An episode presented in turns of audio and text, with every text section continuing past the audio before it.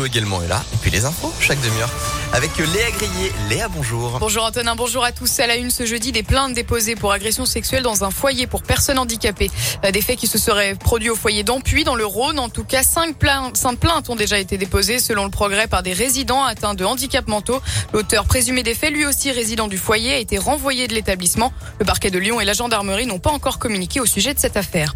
L'actualité, c'est aussi ce spectaculaire accident à Saint-Priest. Hier, le conducteur d'un camion transportant des matériaux de construction a perdu le contrôle sur un pont au-dessus des voies ferrées.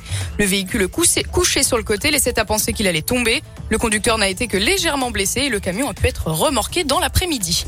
En cas d'hospitalisation soudaine, qu'arrivera-t-il à votre animal de compagnie pour éviter de vous ajouter un stress supplémentaire? La SPA de Lyon a lancé le dispositif J'ai un animal chez moi. Il s'adresse aux personnes isolées, propriétaires d'animaux qui ne pourraient pas subitement, qui ne pourraient subitement pas rentrer chez eux.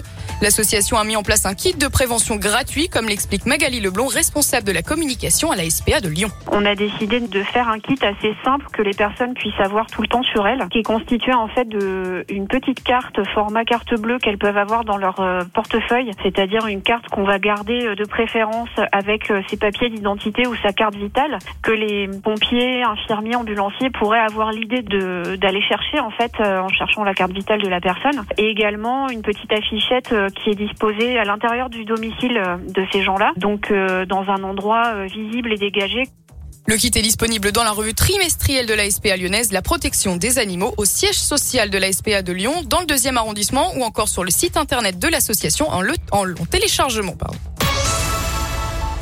Une enquête ouverte après plusieurs sabotages sur le réseau Internet ces derniers jours. Au moins trois coupures de liaison fibre ont été signalées sur le réseau. Plusieurs grandes villes ont été touchées par ces coupures, notamment Lyon ou encore Grenoble.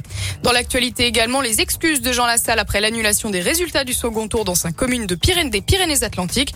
Le scrutin a été invalidé suite à son action le jour du vote. Le candidat déchu avait mis en scène son abstention et filmé la scène avant de la publier sur les réseaux sociaux. Or, le code électoral interdit toute discussion ou délibération des électeurs dans un bureau de vote. Aujourd'hui, il s'excuse face aux 90 électeurs qui ont mis un bulletin dans l'urne de sa commune.